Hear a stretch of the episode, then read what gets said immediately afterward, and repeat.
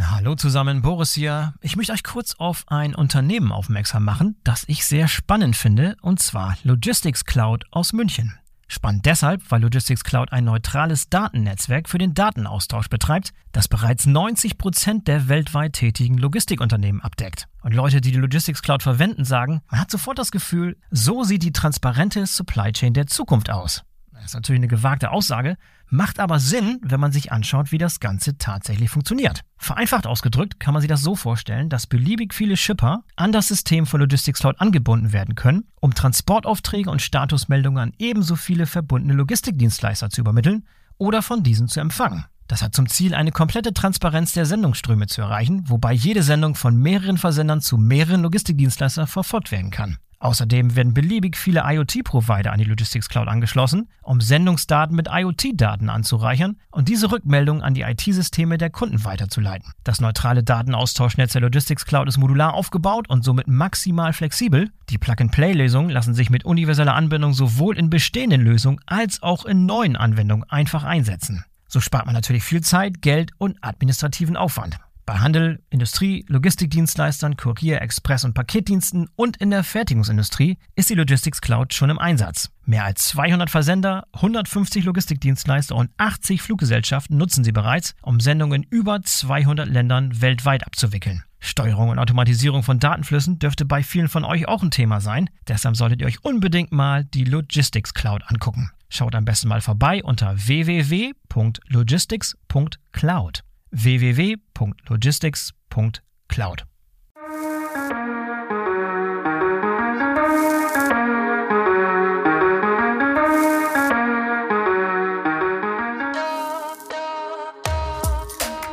Hallo und herzlich willkommen zum BVL Podcast. Ich bin euer Host Boris Felgendreher und heute sprechen wir über Innovationsökosysteme. Denn der Innovationsdruck in der Logistik nimmt ständig zu und die erfolgreichsten Innovationen entstehen fast nie innerhalb der vier Wände eines einzelnen Unternehmens, sondern fast immer im Zusammenspiel mit Partnern aus dem Innovationsökosystem des Unternehmens. Aber welche Faktoren bestimmen eigentlich über den Erfolg von solchen Ökosystemen? Und wie muss ich vorgehen, um ein solches System aufzubauen und zu pflegen? Über all das und mehr habe ich mit Dr. Martin Schwemmer, einem der Geschäftsführer der BVL, gesprochen. Und wer Interesse am Thema Innovation in der Logistik hat, dem sei noch das Logtech Festival empfohlen, das die BVL am 29. Juni 2023 im Edelfettwerk in Hamburg veranstaltet. Einen Link zum Logtech Festival findet ihr in den Show Notes. Ich hoffe, wir sehen uns dort. So, und jetzt kommt mein Gespräch mit Dr. Martin Schwimmer. Viel Spaß! Hallo Martin, herzlich willkommen zum BVL-Podcast. Schön, dass du dabei bist. Grüß dich, Boris. Dankeschön für die Einladung in den Podcast. Endlich mal wieder. Du warst schon mal Gast, ist schon eine Weile her. Da gab es noch ein anderes Thema, es war verwandtes Thema, glaube ich. Wir haben auch damals mal über Startups gesprochen. Heute noch mal ein bisschen aus einem anderen Blickwinkel, denn ich möchte mit dir über erfolgreiche Innovationsökosysteme sprechen.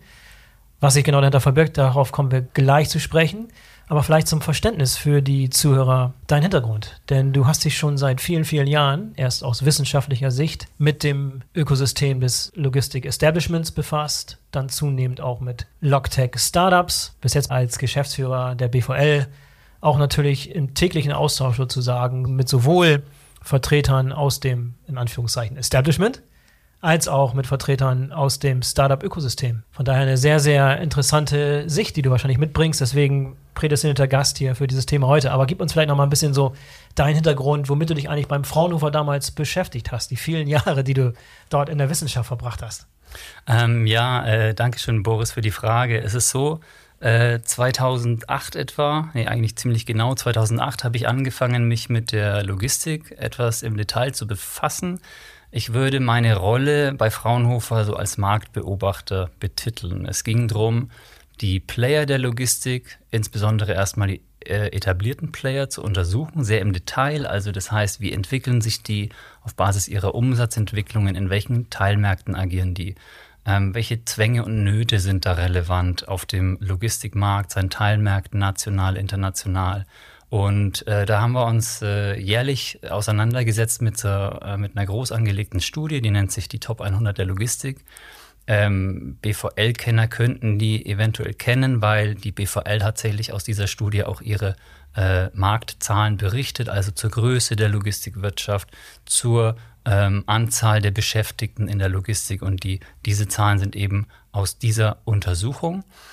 Aber äh, abseits von diesen ganz großen Zahlen und aggregierten Zahlen ging es für uns immer sehr da, darum, die einzelnen Player zu verstehen. Also wir haben da sehr tief reingeschaut in die Geschäftsberichte, auch Interviews gemacht, ähm, um wirklich die, die Logistikdienstleister zu verstehen, aber auch das drumherum. Das heißt, die Industrie, die Hauptauftraggeber ist, aber auch die, diejenigen noch weiter drumherum, ähm, die eben helfen, was weiß ich, äh, Flurfahrzeughersteller, Lager, ähm, ähm, Bauunternehmen und so weiter aus dem erweiterten Kreis, die dafür sorgen, dass Logistik einfach funktioniert und äh, in Deutschland auch eine sehr gute Infrastruktur darstellt.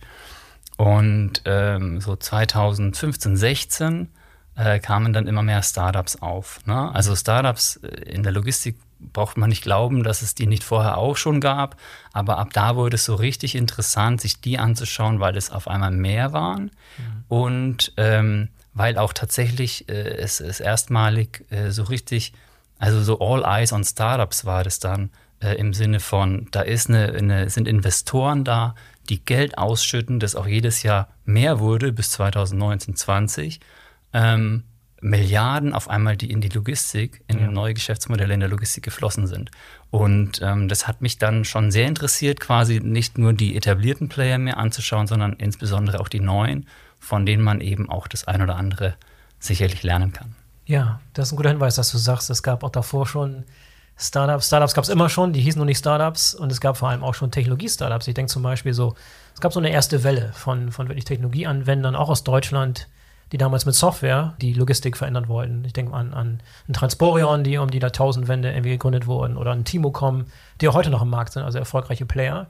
Wenn du sagst, du bist lange Zeit ein Marktbeobachter gewesen, gab es für dich so einen Schlüsselmoment, wo du oder wo ihr gemerkt habt, dass der Innovationsdruck größer wird, dass sozusagen eine Einsicht eingekehrt ist, dass die Art und Weise, wie Logistik betrieben wird, die könnte behaupten, die schon seit Hunderten von Jahren äh, gibt es Geschäftsmodelle, die sich nicht geändert haben. Viele, viele Dinge sind noch genauso, wie sie 1860 waren. Die sind noch heute 2023 noch genauso. Aber zunehmend gibt es jetzt Zwänge, es gibt Veränderungen, es gibt Wandlungen und es gibt halt diesen Innovationsdruck. Wann habt ihr den zum ersten Mal wahrgenommen und was waren die Treiber, die wirklich diesen Innovationsdruck ausgelöst haben? Also Innovationsdruck und äh, weil du sagst, ähm, wann war das so das erste Mal? Den, den, Innovationsdruck haben, haben wir in der Logistik eigentlich seit jeher. Mhm. Es ist eher, ich mache mal eine andere Analogie. Ich sehe es eher so, dass sich verschiedene Ventile so gebildet haben und mhm. die, die, die Startups, die dann auf einmal aufgekommen sind, haben sich eben als eines der, der wesentlichen Ventile etabliert oder gezeigt, mit der, verbunden mit der Hoffnung, ähm, auch tatsächlich, dass, dass sich äh, in der Branche jetzt wesentlich was umkrempeln kann tatsächlich. Wenn wir in die Vergangenheit ein bisschen reingehen noch, dann äh, sind äh, gerade Logistikdienstleister, die so den Kern der Logistikindustrie darstellen, äh, Unternehmen, die einfach einem extremen Margendruck und Kostendruck unterliegen und das ist, äh, ja, äh, das, einerseits ist es, hemmt es zu innovieren, weil ich eben im Tagesgeschäft keine Zeit habe, das auch äh, wirklich mit Ressource auch zu tun. Andererseits ist aber da auch die Not groß zu innovieren, weil ich ja irgendwann raus will aus diesem Kostendruck. Wie kann ich mich da also freischwimmen? Mhm. Und äh, ich würde so Wellenbewegungen vielleicht sagen, dass wir die gesehen haben, weil wir haben immer so, also 2009 hatten wir eine Riesenkrise, das äh, war die Bankenkrise damals, Finanzkrise, ne? Und damals äh, vor 2009 gab es schon so, so aus meiner Sicht so, so Auswüchse, wo man stärker in Richtung Nachhaltigkeit innoviert hat und Digitalisierung auch schon mal, schon mal größer war. Dann wurde das alles ausgebremst durch eine riesige operative Krise. Und so peu à peu hat sich dann auch nach 2009, 10, 11, da waren dann schöne äh, Wachstumsjahre und da hat sich wieder das Pflänzchen der, okay, lass uns mal äh, intensiver um Innovation kümmern, ähm, wieder ist äh, aufgesprossen und dann eben äh, mit diesem großen Ventil ab 2015 und bis 2020, auch jetzt absolut, ähm, dass wir viele Beispiele auf der Startup-Landschaft, äh, sage ich mal, sehen, die Innovation schön gekapselt und sichtbar für alle vorleben, auch schöne Erfolgsstories geschrieben haben und äh, einfach da als, als äh, Ventil, vielleicht um so auf deine Frage, Frage zu antworten. Ja, und irgendwann war, glaube ich, auch dann die Erkenntnis, zumindest auf Seiten der Technologieanbieter, die dann irgendwann gemerkt haben, oh, guck dir mal diesen Markt an, guck dir mal die globale Logistik an, was das für ein riesengroßer Markt ist und wie analog die zum Teil noch unterwegs ist. Und die haben so Blut geleckt und dann gesagt, okay, in den Markt müssen wir rein. Und das hat auch ah. so eine Art Goldgräberstimmung zumindest zu dieser Einsicht geführt, dass man mit Technologie und mit Digitalisierungslösungen wirklich einen Markt aufrollen kann. Und da waren vielleicht einige ein bisschen übereifrig oder haben sich das Ganze zu einfach vorgestellt, dass sie da reinrollen mit einer Lösung und dann wird die bereitwillig mit offenen Armen eingenommen. Also das war auch alles nicht so einfach. Das heißt, der Weg äh, zur Digitalisierung war doch etwas schwieriger, als sich das die meisten am Anfang vorgestellt haben. Was uns auch schon zum Thema bringt. Mhm. Ähm, und das ist das, wie man gemeinsam so eine etablierte, alteingesessene Industrie, die eine lange Historie hat, die lang gelebte, lang gebaute Prozesse in diese also Ewigkeiten so existieren, wie man die peu à peu digitalisieren kann und was das auch für Widerstände mit sich bringt. Lass uns da vielleicht eintauchen, denn du hast, äh, das hast du jetzt noch nicht erwähnt, in deiner Doktorarbeit dich diesem Thema gewidmet, das näher angeschaut und geguckt, was sind eigentlich die Erfolgsfaktoren für ein neues Logistikunternehmen, sei es ein Logistikdienstleister als auch ein Technologieanbieter, der an Dienstleister bzw. an Logistik treibende Unternehmen äh, Lösung verkauft, was eigentlich die Erfolgsfaktoren sind. Das ist jetzt so meine Darstellung, aber vielleicht kannst du noch ein paar Dinge dazu sagen, womit du dich eigentlich in deiner Doktorarbeit dann auch wissenschaftlich beschäftigt hast. Genau, also es ging, es ging äh, darum, anhand der Startups mal zu ergründen, wie kann denn eine Innovation in der Logistik groß werden und warum anhand Startups, klar, weil die, die sind sehr schön gekapselt und für sich sehr fokussierte Unternehmen, die man so als Case rausgreifen kann. Es passiert auch äh, Innovation bei etablierten Playern, aber die ist lang nicht so fokussiert oder äh, zu identifizieren oder zu greifen, jetzt wenn ich sage, ich brauche da Untersuchungsgegenstände, die ich mir mal im Detail anschaue. Und deswegen Fokus auf Startups und ähm, eben daran verstehen, wie eine Innovation in der Logistik groß werden, skalieren kann, erfolgreich werden kann, weil die Logistik ja durchaus speziell ist. Ähm, und sich das eben da äh, mal im Detail anzuschauen, immer aber mit dem im Hinterkopf da, wie funktioniert es allgemein für eine Innovation in der Logistik zu wachsen.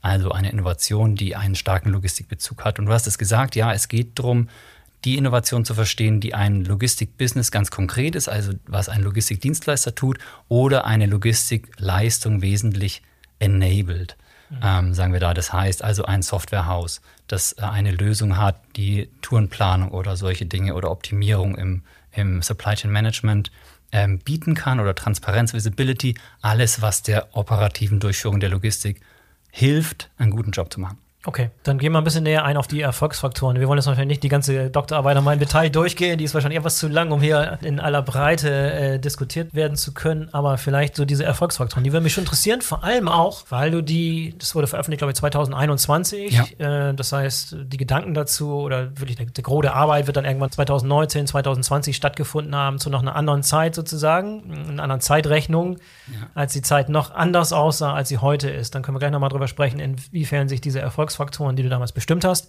tatsächlich heute noch so bewahrheiten, ob die tatsächlich noch so gelten oder vielleicht auch irgendwie wichtiger geworden sind.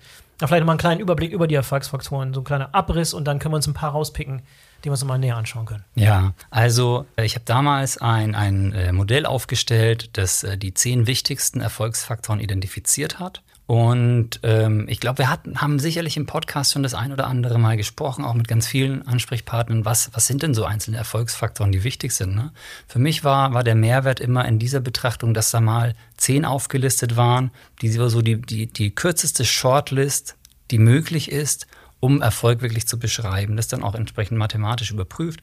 Und da geht es eben, ich lese einfach mal runter, damit wir sie zumindest mal ja. genannt haben. Mhm. Ähm, und auf einzelne werden wir dann im, im Detail noch etwas äh, weiter eingehen, würde ich sagen. Also einmal Offenheit für Input auf, aus dem Außenraum, Netzwerkpassung einer, eines Unternehmens in das Logistikumfeld.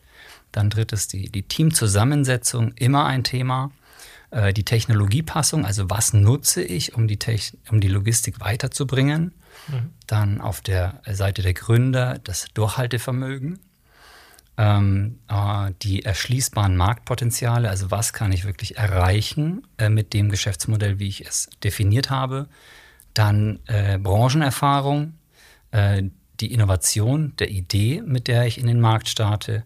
Kundenorientierung ist wichtig und last not least eingeworbene Finanzmittel. Das heißt, irgendwo geht es um Ressourcen und ich brauche, um ein Unternehmen zu starten, auch ein bisschen äh, Geld tatsächlich, ja. gerade die Startups. Ist das eine Situation, wo im Prinzip alle zehn Faktoren alle gegeben sein müssen oder kann ich auch mit fünf auskommen und fünf bleiben auf der Strecke? Wie stellt sich das dar? Ähm, tatsächlich, also es gibt, was wir da in der, in der Arbeit noch gemacht haben, waren Pfadanalysen. Das wird jetzt, äh, ich will gar nicht in die, in die äh, Methodik da zu tief einsteigen, aber ähm, es gibt tatsächlich Pfade, äh, wo einzelne dieser Erfolgsfaktoren eine Rolle spielen, um ein bestimmtes Geschäftsmodell zum Erfolg zu bringen und andere eben in den Hintergrund treten. Mhm. Und man kann schon allgemein sagen, dass der ein oder andere vielleicht etwas vorrangig ist. Und aber äh, spezifisch zum, zum, zum Background gibt es eben verschiedene Zusammensetzungen dieser Erfolgsfaktoren und deren Wichtigkeit, wie, wie gut oder stark das auf den Erfolg des Unternehmens lädt.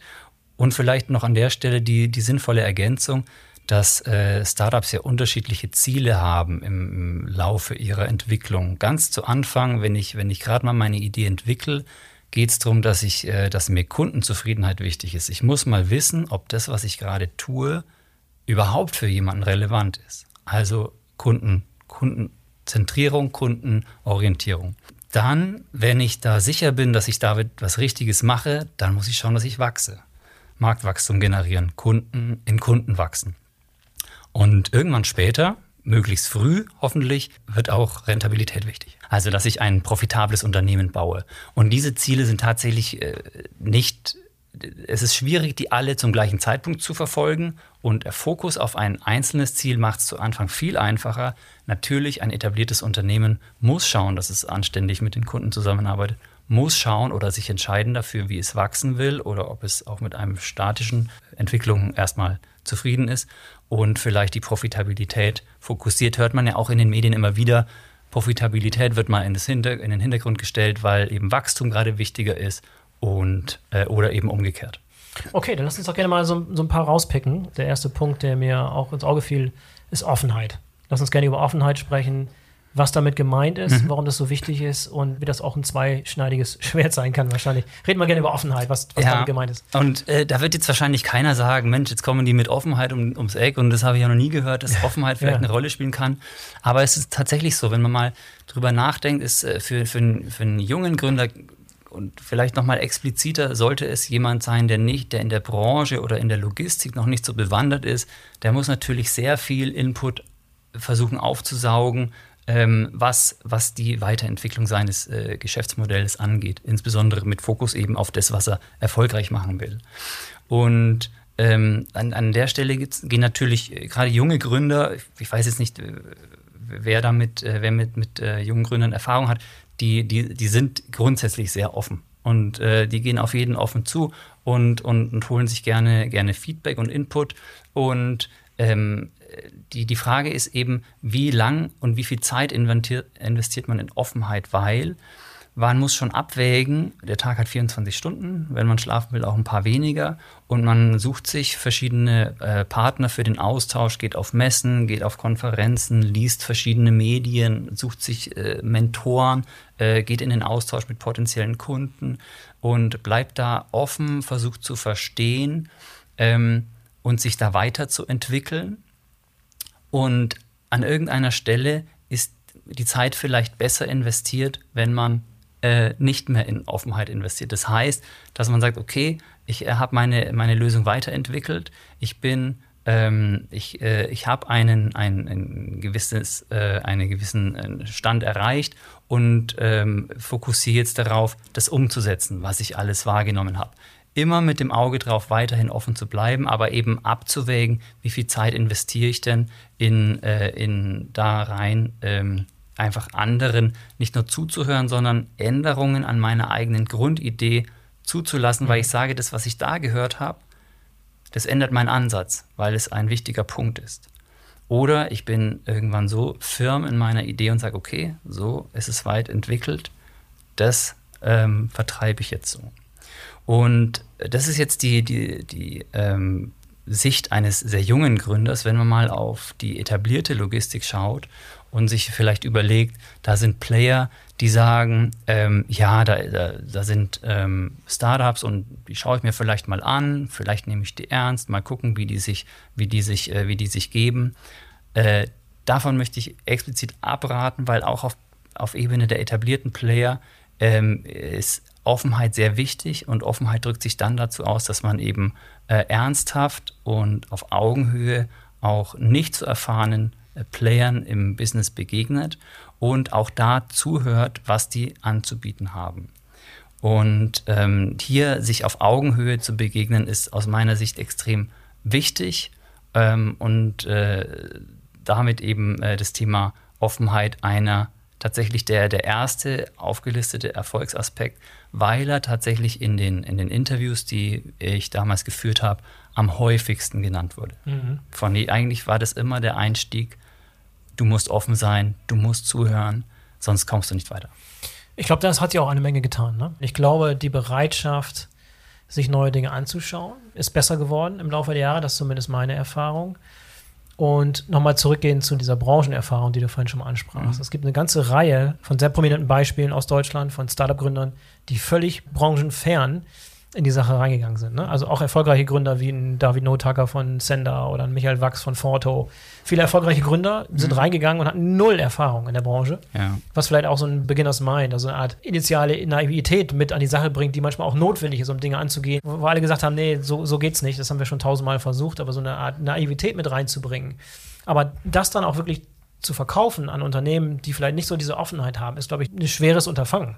Denn du musst ja die Leute auch davon überzeugen, dass du als Branchenfremder sozusagen mal reinriechen willst und trotzdem Gehör finden kannst in dieser Branche. Aber ich glaube, da hat sich viel getan. Was ist deine Einschätzung? Ob sich da zumindest ein bisschen das Blatt gewendet hat und die Offenheit größer geworden ist? Absolut, also möchte ich unbedingt unterstreichen. Ne? Also wir haben ja jetzt seit ich datiere immer auf so 2015, 16, wo, das, wo, wo mehrere Startups ernsthaft äh, quasi äh, gegründet wurden. Und jetzt, es gibt ja jetzt, äh, Sender ist ja, ist ja dabei in dieser ersten, ersten größeren Riege, ne? die es jetzt auch noch gibt und die sich wirklich zu einem Player entwickelt haben, der, der ernst zu nehmen ist auf jeden Fall, den man schon als, als äh, tatsächlich etablierten Player äh, vielleicht bezeichnen kann. Und auf jeden Fall. Äh, gerade Offenheit ist so ein, so ein Thema, das sich seit, äh, seit meiner Fokusauseinandersetzung in 2019, 20 vielleicht am meisten geändert hat, würde ich sagen. Weil man wirklich merkt, dass die äh, Startups und die Ideen, die da peu à peu aufkommen und auch die Reife von einzelnen Ansätzen einfach so gegeben sind und auch diese blauäugigen Anfängerprobleme, sage ich mal, vielleicht gar nicht mehr passieren. So eine, eine ja, Auseinandersetzung auf, auf beiden Ebenen ist, aus beiden äh, Seiten ist es eigentlich, ne? Ähm, dass die, die Etablierten sehen, okay, in Summe, auch wenn ich mich nicht viel mit Einzelnen auseinandersetze, passiert was, ich kriege das in den Medien ständig mit, hier ein Einhorn, da ein Einhorn, der kollaboriert mit dem und dem, das, man kommt da nicht dran vorbei und das ist sehr gut, weil die, die, die Player damit zu, zu Bestandteilen der eigentlichen Industrie werden. Und eine, eine äh, ich glaube, auch bessere besseres Umsystem in Deutschland, aber auch insbesondere weltweit, wie man auch in der Logistik als Startup oder mit einer Innovation ähm, durchstarten kann, mit mehr Vorwissen, mit besseren Verbindungen. Einfach ein Innovationsökosystem, hattest du ganz zu Anfang auch gesagt. Ne? Also das, das, das scheint alles so Hand in Hand zu gehen, dass wir da bessere Bedingungen vorfinden und die Offenheit hat eben auch zugenommen. Man hat nur auf Seiten der Unternehmen, gerade auf Seiten der Logistikdienstleister ja auch dieser Ansatz Fuß gefasst, die Dinge selber in die Hand zu nehmen. Wenn ich mal an Schenker Ventures beispielsweise denke, was viel gemacht mit F-Log Ventures, so Inkubatoren, da ist auf Seiten der in Anführungszeichen etablierten Logistikdienstleister wirklich die Einsicht eingetreten, dass man wirklich aktiv Dinge in die eigenen Hände nehmen muss. Man muss eigene Programme entwickeln und das Ganze aktiv fördern, äh, um da wirklich am Ball zu bleiben. Ne? Auch das hat sich auch erst in den letzten fünf bis acht Jahren wirklich, also ich glaube vor acht Jahren, vor zehn Jahren gab es sowas noch nicht. Das ist auch eher eine Erfindung oder eine Entwicklung der jüngeren Jahre sozusagen. Also es hat angefangen ähm, damit, dass äh, die Unternehmen eben angefangen haben, mal einen CDO zu benennen, einen Chief Digital Officer. Ne? Mhm. Das war so, ich würde sagen, 2015, 16 so die ersten, wenn du da, wir haben uns ja viele Geschäftsberichte angeschaut, ne? Und da hast du auch immer gesehen, okay, womit wird sich denn auseinandergesetzt? Und die Auseinandersetzung zeigt sich einfach damit, wo Ressourcen hinwandern. Wo es ein Vorstandsressort gibt, da wandern vielleicht auch Ressourcen hin. Ob dieser Vorstand dann auch Budget hat, ist nochmal eine ganz andere Frage. Aber er ist als Name irgendwie da in, in der Führungsriege mit drin. Und ähm, das hat sich eben da sehr schön gezeigt. Jetzt gibt es, glaube ich, inzwischen sehr viele und zumindest ist es benannt, dass irgendwo Digitalisierung und Digitalisierung schwingt dann meistens auch Innovation mit, weil es um Technologieeinsatz geht oder IT-Einsatz, um eben etwas zu verbessern. Und ähm, dann eben weiter die, die konkretere Auseinandersetzung. Ich, entweder baue ich mir einen eigenen Venture-Arm, Fiege macht sehr, macht sehr gut die eigene äh, Venture entwickeln, aber auch eine, eine eigene Auseinandersetzung haben, wo in, wollen sie rein investieren. Ja. Wir sind, ich meine, Forto mit Maersk ist, ist quasi äh, äh, engagiert, weil Maersk ein Auge auf den Markt hat und entschieden hat, der ist inzwischen so wichtig, mit denen gehe ich, äh, gehe ich eine Kollaboration ein. Ne? Ähm, und ja, die Auseinandersetzung nimmt zu und das ist äh, sehr erfreulich aus meiner Sicht. Ja, wie steht es denn in Bezug auf Offenheit, wenn ich an logistiktreibende Industrie und Handel denke? Und das ist eine Erfahrung, die ich selbst gemacht habe in, in meiner Rolle äh, damals 2009, 2010, 2011 beispielsweise wo wir als US-amerikanisches Unternehmen an deutsche große Konzerne an die Tür geklopft haben und dann war als erstes die Frage, okay, wen habt ihr denn noch so als Kunden? Mhm. Immer den Blick auf, was macht denn die Konkurrenz? Habt ihr denn schon Case Studies? Habt ihr schon Referenzprojekte? Habt ihr schon Dinge hier in Europa? Gut, da ging es damals um eine Cloud-Lösung, das war nochmal eine ganz andere Geschichte. Also bis das erstmal wirklich Fuß gefasst hatte, dauerte auch eine ganze Weile. Aber wie weit ist das denn noch verbreitet, dass man wirklich eine Zusammenarbeit mit einer neuen Technologie, mit einem Startup davon abhängig macht, ob andere Unternehmen das auch schon machen. Dass immer keiner der Erste sein will und alle irgendwie Angst haben, sich dazu verbrennen, aufs falsche Pferd zu setzen und irgendwie, ja, da irgendwie risikoavers sind und da eher vorsichtig agieren. Ist das noch weit verbreitet? Ist es inzwischen auch besser geworden? Was hat da so eure Forschung ergeben? Und auch deine eigene Erfahrung? Ja, Gesprächen? tatsächlich kann ich da gar nicht so sehr aus der, aus der Forschung, aus der Forschung zehren. Ne? Das Grundproblem bei einem, bei einem Startup ist ja, viele sagen, ja, die sind klein und die, die kennt vielleicht keiner. Aber wenn sich ein, ein Unternehmen, ein Industrieplayer oder aus der Logistikindustrie dafür entscheidet, mit einem Unternehmen ähm, gemeinsame Sache zu machen, dann tun die das in der Regel mit der Absicht, äh, ein paar Jahre zusammenzuarbeiten. Und nicht nur vier oder acht Wochen und tatsächlich irgendwie aus dieser Zusammenarbeit was zu ziehen.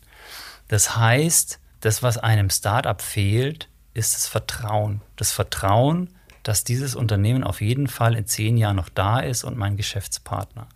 Und wie kann ich eben sicherstellen, dass ich, äh, dass ich diesem Unternehmen Vertrauen geben kann? Und es fängt eben meistens an, entweder ich kenne es sehr gut, kenne die Leute, vertraue diesen und fange an, mit denen zu interagieren. Und wenn ich, äh, wenn ich die Leute nicht kenne, diese, die, die Gründer eben, die ja so, die sind ja der Dreh- und Angelpunkt dessen, was da in, dem, in den Unternehmen erfolgreich werden kann, dann schaue ich mir eben an, okay, haben die Referenzen, die glaubwürdig machen, was sie tun. Ich brauche äh, äh, ich brauch Vertrauen in das Unternehmen, brauche Vertrauen in die Projekte, die die machen und insbesondere brauche ich Vertrauen, dass die ein belastbarer, längerfristiger Partner für mich sind. Dann gehe ich auch ein Engagement mit diesen ein. Ja, aber dieses Bedürfnis, ein Vertrauen zu entwickeln, dass das Unternehmen auch in fünf oder zehn Jahren noch dabei ist, weil ich langfristige Partnerschaften haben will, das ist ein Instinkt, der, der richtig und der natürlich ist. Denn du kannst davon ausgehen, dass die Startups, die in den letzten drei, vier Jahren finanziert wurden, die mit viel Geld ausgestattet wurden, wo, plötzlich der Geldhand zugeht, davon höchstens die Hälfte noch überbleiben. Das heißt, es wird eine natürliche Auslese stattfinden in den nächsten Jahren. Das heißt, natürlich bin ich als Handelsunternehmen oder als Industrieunternehmen, das auf funktionierende Lieferketten, auf funktionierende Logistik angewiesen ist. Natürlich ist es sinnvoll, wenn ich vorsichtig bin und wenn ich ganz genau auswähle, auslese, mit wem ich denn konkret zusammenarbeite. Und gerade in der heutigen Zeit ist es enorm schwer. Wie, kann, wie willst du jetzt absehen, wer jetzt noch eine Anschlussfinanzierung nach der ersten großen Runde, die sie, keine Ahnung, 2019 abgeschlossen haben? Oder die letzte Runde 2021? Was 2024 los ist. Und überall hört man es, die Gürtel werden enger geschnallt, die Investoren raten die Startups dazu an, den Gürtel enger zu schnallen, Runrate zu verlängern, mit dem, also mit anderen Worten, mit dem gleichen Geld wesentlich länger auszukommen, weil abzusehen ist, dass nicht alle überleben. So. Richtig. Also richtig. ein natürliche, natürlicher Instinkt. Ähm, auf der einen Seite will man diese Offenheit, man will Experimentierfreudigkeit. Gleichzeitig ist es natürlich, wenn Unternehmen sagen, ah, ich, ich warte erstmal ab, wie sich das Ganze entwickelt wenn ihr in sechs Monaten immer noch da seid, dann kommt mal wieder. Das ist ein total natürlicher Instinkt, den ich total nachvollziehen kann. Was aber jetzt in dieser Phase nicht wirklich jemandem hilft, ne? Weil Absolut. Äh, gerade was Finanzierung angeht, ne, du hast es schon gesagt, der, der Gürtel muss enger geschnallt werden. Das ist was, was wir jetzt seit seit ein paar, äh, ja schon deutlich mehreren Monaten, so über ein Jahr, ein, zwei Jahren vielleicht äh, sehen, dass äh, eben diese, dieses Geld nicht mehr in, in so einem großen Ausmaße ausgeschüttet wird, wie wir es auch bisher schon hatten.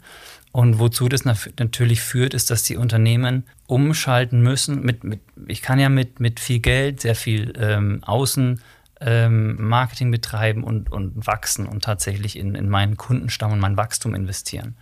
Wenn da, da geht aber sehr viel und sehr schnell auch das Geld dabei drauf. Das heißt, wenn ich weniger an, an frisches Geld komme, dann muss ich vielleicht von meiner Marktwachstumsstrategie umschalten in eine äh, rentabel weiter zu wirtschaften.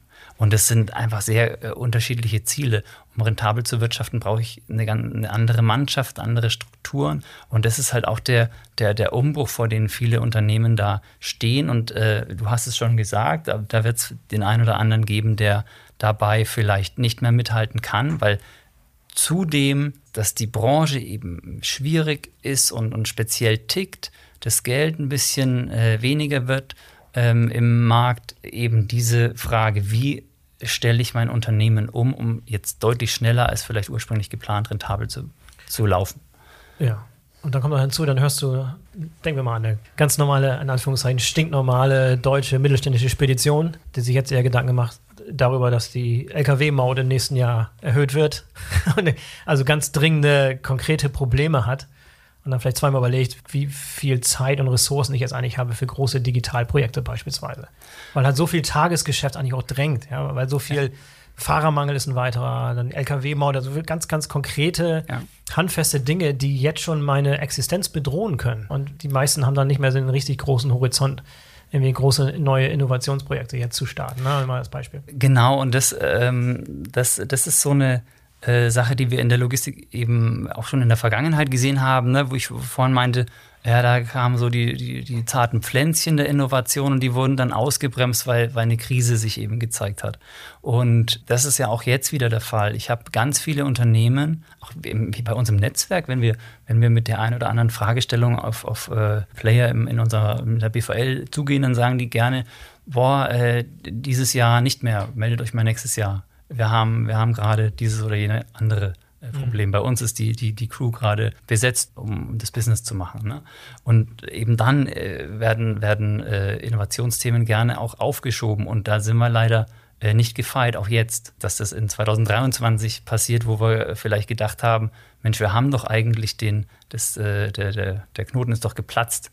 Wir mhm. haben jetzt genug Fortschritte und Leuchttürme in Sachen Digitalisierung gemacht.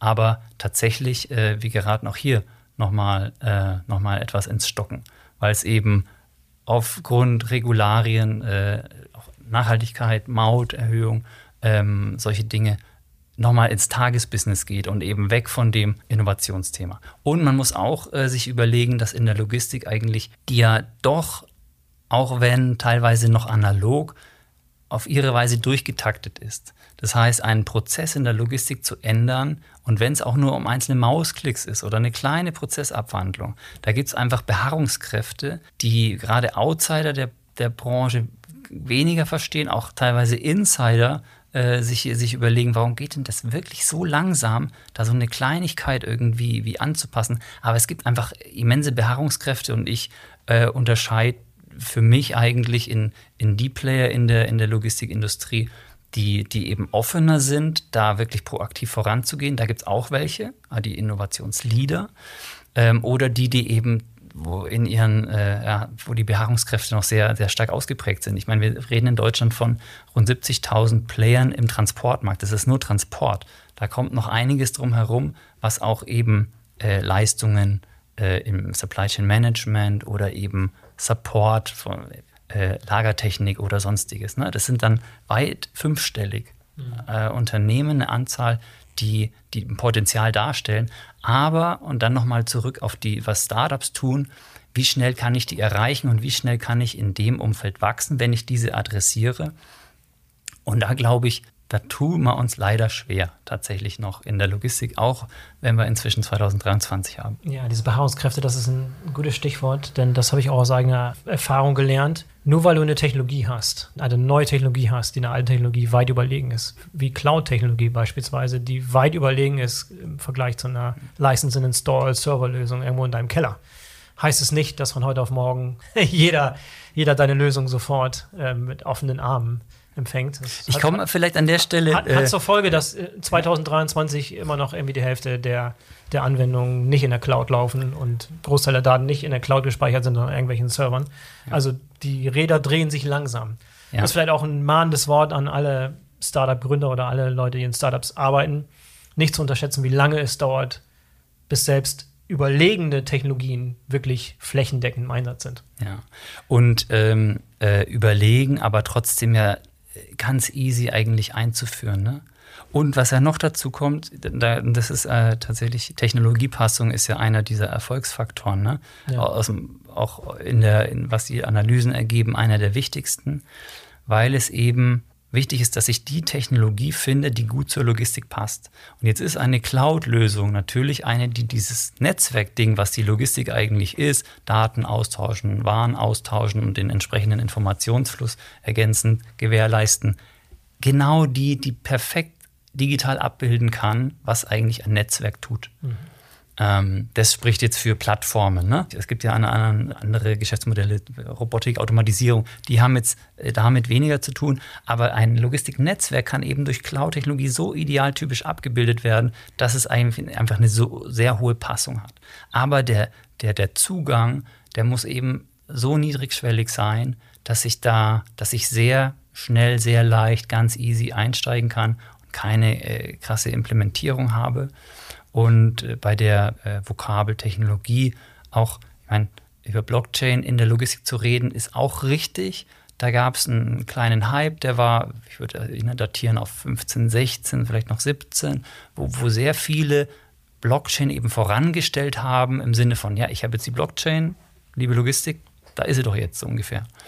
Und wo aber halt die, die, die Story nicht so richtig gepasst hat, weil in der Logistik wird dir niemand die Blockchain abkaufen, weil es die Blockchain ist, ich brauche eine Lösung, die mein Business unterstützt.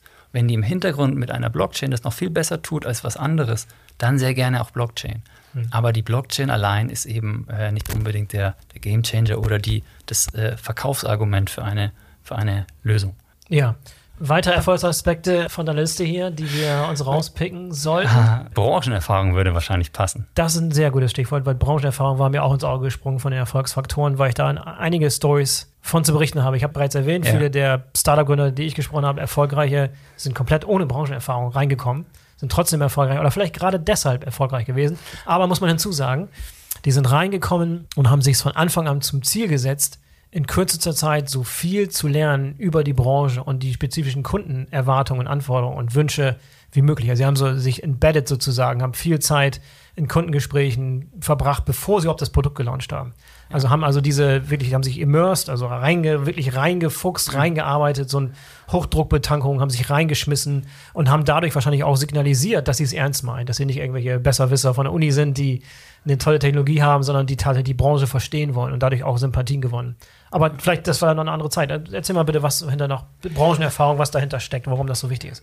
Also, wir haben in der Logistik einfach sehr viele ich nenne es mal so, so, so Legacy-Prozesse, wo, wo teilweise noch, noch Handgriffe oder eben viele äh, menschliche Entscheidungen eine Rolle spielen und wo, wo Prozesse einfach seit, seit x Jahren auf eine gewisse Weise laufen, dann auf ihre Weise auch äh, entsprechend etabliert sind oder funktionieren, aber auch das Ganze drumherum ähm, wie, wer arbeitet denn mit wem zusammen? Also dieses ganze Netzwerk zu verstehen, wie, wie schließen sich auch Verbindungen oder also wie, wie, wie kriege ich denn da in dem äh, äh, Umfeld einen Kunden? Welche, welche Vokabeln muss ich denn da verwenden überhaupt?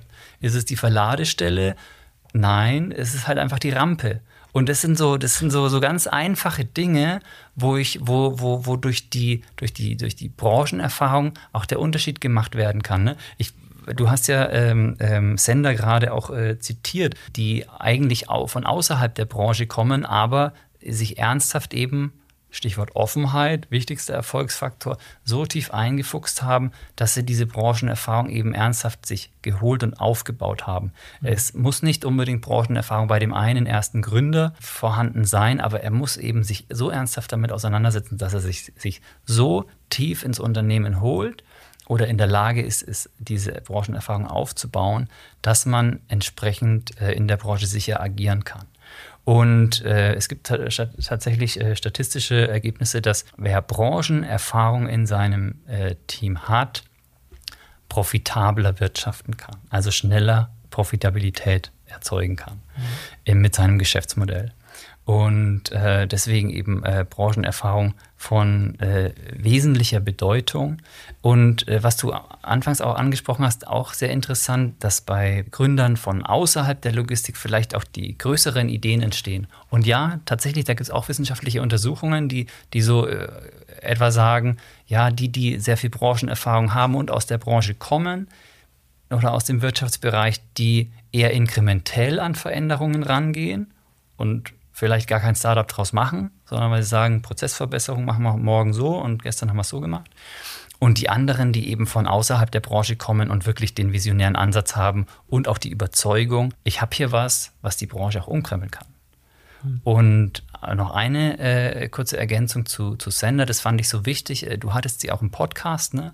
Äh, als, sie, als sie zum Einhorn geworden sind oder eine, eine ganze Menge Geld eingeworben haben und David hatte da erzählt, dass sie auch Geld investieren wollen, um kleine oder mittelständische Unternehmen tatsächlich äh, zu, zu übernehmen. Also, und das ist äh, für mich ein Signal, dass sie eben sich so ernsthaft mit der Branche auseinandersetzen, dass die Branchenerfahrung da ist und auch noch wächst, laufend wächst. Mhm. Und diese ernsthafte Auseinandersetzung ist aus meiner Sicht ein, ein Erfolgsfaktor, den ich bei Sender explizit sehe. Und auch da noch zu ergänzen, selbst wenn du ein kleines Gründungsteam hast, was keine Branchenerfahrung hat, spricht nichts dagegen, sich schon frühzeitig Branchenerfahrung mit reinzuholen. Mit, erfahren, mit erfahrenen Mitarbeitern. Und das war, glaube ich, ging auch aus vielen Gesprächen mit Gründern hervor, dass irgendwann dann der Zeitpunkt gekommen ist, wo es dann beispielsweise auch in den Vertrieb geht mhm. und wo ich dann die Lösung verkaufen muss und wo ich dann wirklich auch Leute brauche, die wirklich die Sprache des Kunden sprechen und die Kundenwünsche verstehen können und die bestehende Geschäftsbeziehungen haben. Denn heutzutage, das hast du auch bereits erwähnt, geht immer noch viel über Beziehungen, über bestehende Geschäftsbeziehungen. Das heißt, solche Leute mit an Bord zu holen, mit zu überzeugen, und entsprechend deren Vertrauen und aufgebauten Kundenbeziehungen zu nutzen, ist natürlich auch ein klassischer Move aus dem Playbook der Startups. Absolut. Ja. Genau, vielleicht nochmal dazu zu erwähnen, dass wir jetzt über diese Erfolgsfaktoren sprechen, nicht nur als Blueprint für Gründer und potenzielle Gründer, sondern auch für die, die potenziell mit Startups zusammenarbeiten wollen. Denn was ich gerade erwähnt habe, die Fähigkeit vorauszusagen, welches Startup erfolgreich sein wird am Markt, ist für mich wichtig, weil ich will eine langfristige Beziehung. Ich will nicht auf eine Eintagsfliege setzen, die morgen nicht mehr da sind, die irgendwie aufgebauscht wurden durch eine fiktive Bewertung, aber wirklich, wo nichts dahinter steht. Das heißt, diese Liste an Erfolgsfaktoren ist also so zu verstehen, dass man die sukzessive durchgeht und ein Startup, mit dem man gerne zusammenarbeiten möchte, anhand dieser Faktoren schon mal bewertet und schaut, inwiefern dieses Startup tatsächlich Erfolg am Markt haben kann. So ist es vielleicht auch zu verstehen. Absolut, absolut. So, so, äh, so, so ein Quick-Check anhand dieser Liste zu machen, ist auf jeden Fall äh, möglich und war auch ein bisschen so der, der, der Hintergedanke, ne, dass man wirklich herleiten kann, wann kann denn Erfolg wirklich entstehen. Aber auch, wenn ich jetzt als äh, etablierter Player vielleicht im Markt bin, zu sagen, hey, das, was ich hier mache, ist Innovation und ich kann auch mich selbst ja, assessen, sage ich mal, vor dem Hintergrund, erfülle ich eigentlich diese Faktoren? Dass ein etablierter Player branchenerfahren ist, wollen wir mal vielleicht nicht in Abrede stellen, aber ist da, ist ja die Offenheit da? Geht der vielleicht ganz neu auf, auf seine Kunden zu, dass er einen ganz neuen Ansatz ausprobieren kann? Oder ist er da sehr stolz und sagt, ich kenne doch meine Kunden? Gibt es durchaus. Hat er wirklich äh, verstanden, wie für einen vielleicht neuen Ansatz das, das äh, Marktpotenzial ist?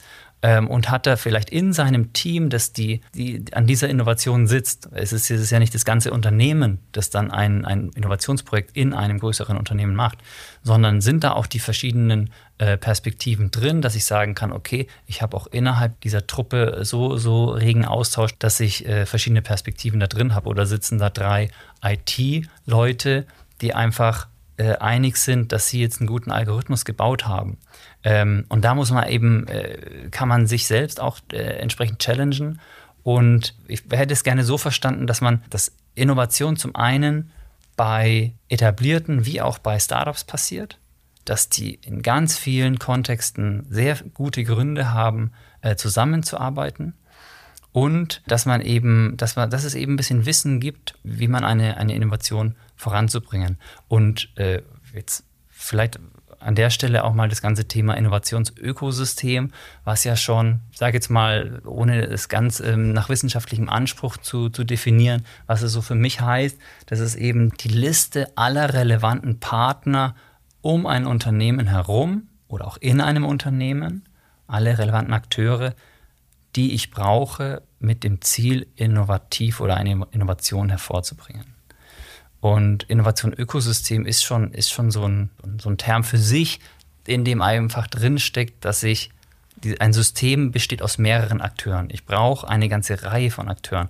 Und um die entsprechend äh, für mich zu nutzen oder darin sinnvoll zu agieren, muss ich eben auch in der Lage sein, die entsprechenden Bindungen einzugehen, die ein ernsthafter Partner zu sein, der äh, der mit, mit den Unternehmen oder Personen sich auseinandersetzt und eben da möglichst auf Augenhöhe agiert, mhm. um erfolgreich zu werden. Jetzt sehe ich ehrlich gesagt auch die Bundesvereinigung Logistik in einer ganz speziellen Rolle, denn ihr habt sowohl etablierten Zugang zum gesamten Establishment der etablierten Player sozusagen, aber zunehmend halt auch in das neue, wachsende, florierende Ökosystem von Logtech Startups wenn du auf mhm. Logistikkongress siehst und was da für, für Leute auf der Bühne stehen und was für Aussteller da unterwegs sind, wenn es um Handelslogistikkongress geht. Und jetzt kommt im 29. Juni auch noch ein Logtech Festival. Das heißt, ist aus meiner Sicht der ideale Brückenbauer. Seht ihr euch in der Rolle dieses Brückenbauers? Ich glaube, dass ihr in einer ganz speziellen Lage seid, wirklich diese beiden Parteien, sage ich mal, diese beiden Player in diesem Ökosystem auf eine ganz besondere Art und Weise zusammenzubringen. Was, was schwebt euch da so vor, was eure Rolle da überhaupt in Zukunft sein könnte? Also äh, Brücke bauen, äh, schöne Vokabel, die ich äh, tatsächlich auch in dem Kontext äh, äh sehr gerne verwende oder wie ich die, die BVL auch gerne da ähm, positionieren möchte. Und zwar nicht nur mit dem Logtech Festival, aber da gehe ich äh, gleich nochmal drauf ein, sondern auch mit, mit ganz vielen anderen Formaten, ne? wo wir sehr gerne uns auch mit allen Playern, die da Interesse an einem Thema haben, fachlich austauschen äh, jung oder alt, ist, ist mir da wirklich ziemlich, ziemlich egal. Und beim Logtech Festival haben wir es uns aber wirklich ganz konkret zur Aufgabe gemacht, die Leute zusammenzubringen, die über Innovationen nachdenken in der Logistik.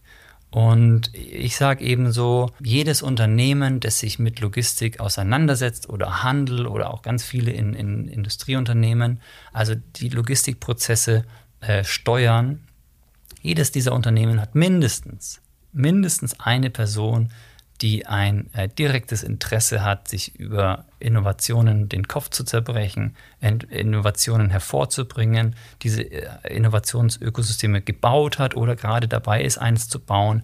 Und diese Personen wollen wir da gerne zusammenbringen. Und da sehen wir ganz viele eben von den Startups, aber insbesondere auch bei den etablierten Playern. Also es ist eigentlich gar kein Logtech-Festival, sondern es ist ein Logistik-Innovations-Ökosystems-Festival.